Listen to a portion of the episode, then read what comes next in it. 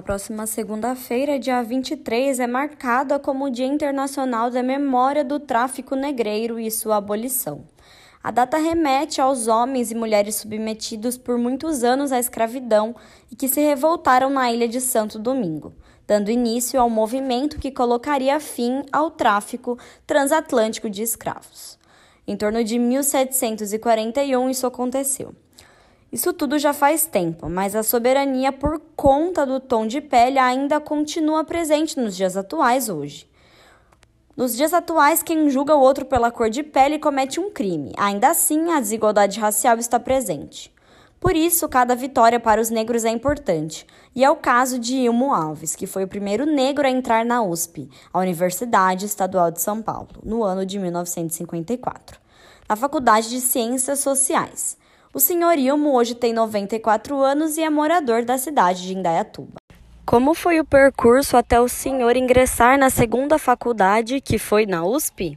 Estava no exército e para entrar num serviço militar com uma categoria profissional que interessava a eles e a mim, eu fiz ciências econômicas e isso eu tinha 22 anos, mais ou menos. E quais eram as diferenças né, dos estudos nessa época e comparados com os dias atuais?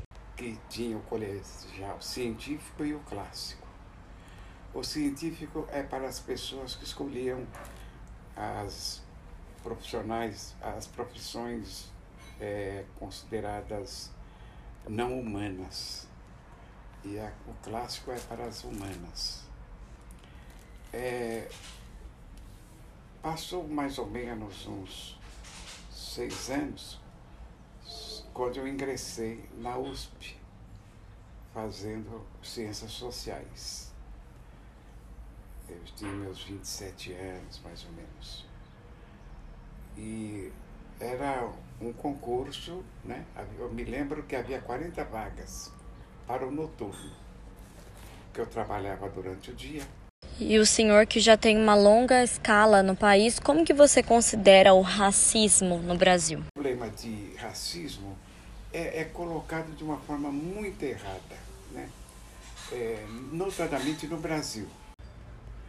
O preconceito é tão natural ao humano, o humano tem preconceito social homofóbico, religioso,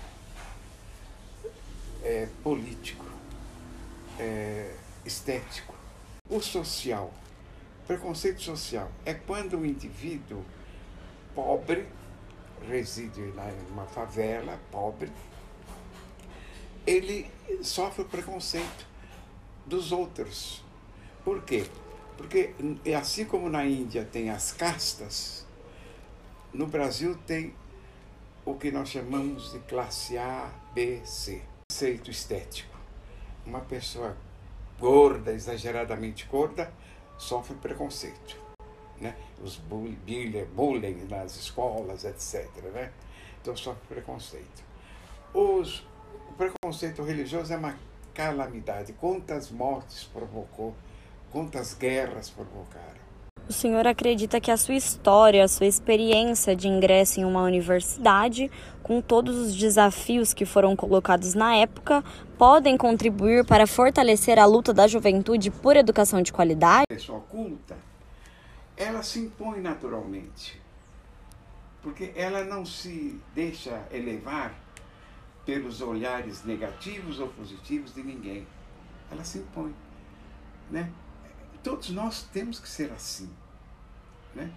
Então, quando você é culto, você tem as condições de se impor. Você não vai é, ser nem bajulado uhum. e nem é, não desejado por ninguém. E é, eu realmente, se você quer chegar a isso, eu nunca percebi sofrer preconceito.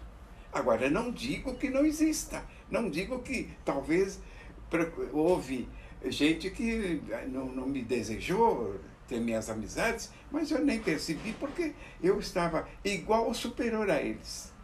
Então, um dos fatos mais importantes para o humano é a cultura.